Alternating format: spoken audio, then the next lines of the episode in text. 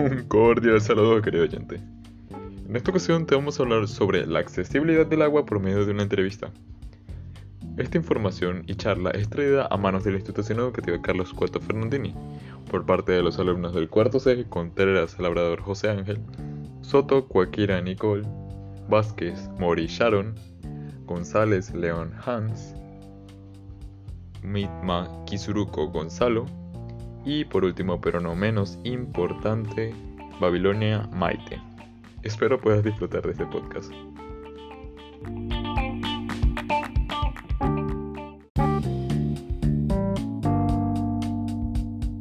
Buenas noches con todos.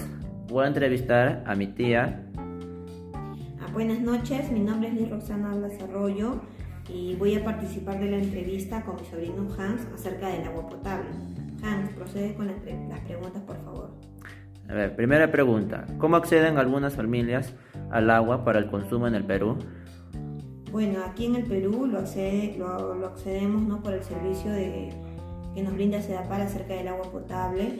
Si bien es cierto, todo el Perú no contiene ese servicio, hay partes, muchos departamentos, incluso aquí en mismo Lima, muchos distritos que no, no tienen este servicio, por lo cual ellos lo hacen de diferente manera, mediante las cisternas, mediante la compra de las aguas embotelladas y mediante también la recolección de, agua en, de agua en los tanques. Segunda pregunta, ¿cómo accede su familia al agua para su consumo? Bueno, nuestra familia eh, cuenta con el servicio de Sedapal que nos brinda el agua potable. Mediante este servicio es que nosotros accedemos al agua. Tercera pregunta, ¿cómo acceden al agua potable su familia de, de su comunidad? Bueno, nuestra comunidad también cuenta con el servicio de Sedapal, entonces lo accede de la misma manera. ¿El acceso al agua potable ayuda a mejorar su calidad de vida de las personas? Eh, bueno, sí, el acceso al agua potable nos ayuda a mejorar la calidad de vida.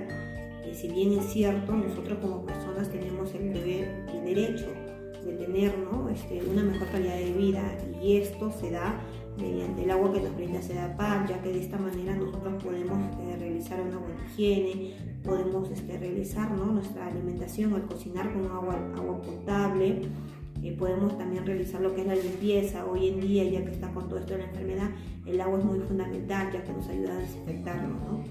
Eh, bueno, Hans, espero que te haya servido de mucho mi entrevista. Gracias.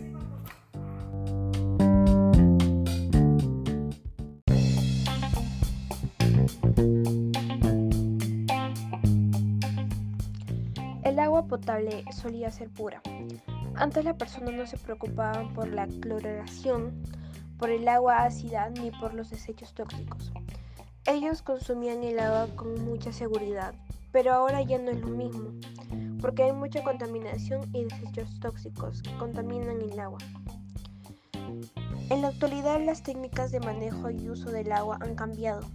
Entre nuevas tecnologías tenemos represas y embalses de gran tamaño destinados a la captación de agua para el consumo humano.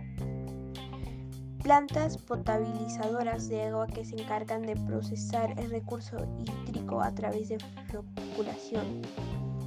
Sistema de oso que permiten purificar el agua para el consumo doméstico.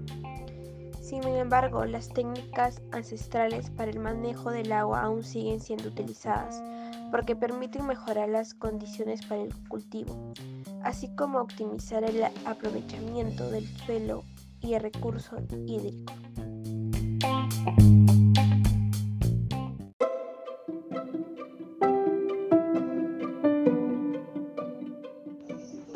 En conclusión, este recurso hídrico es un componente básico para el desarrollo de la humanidad y para la mejora de calidad de vida en general.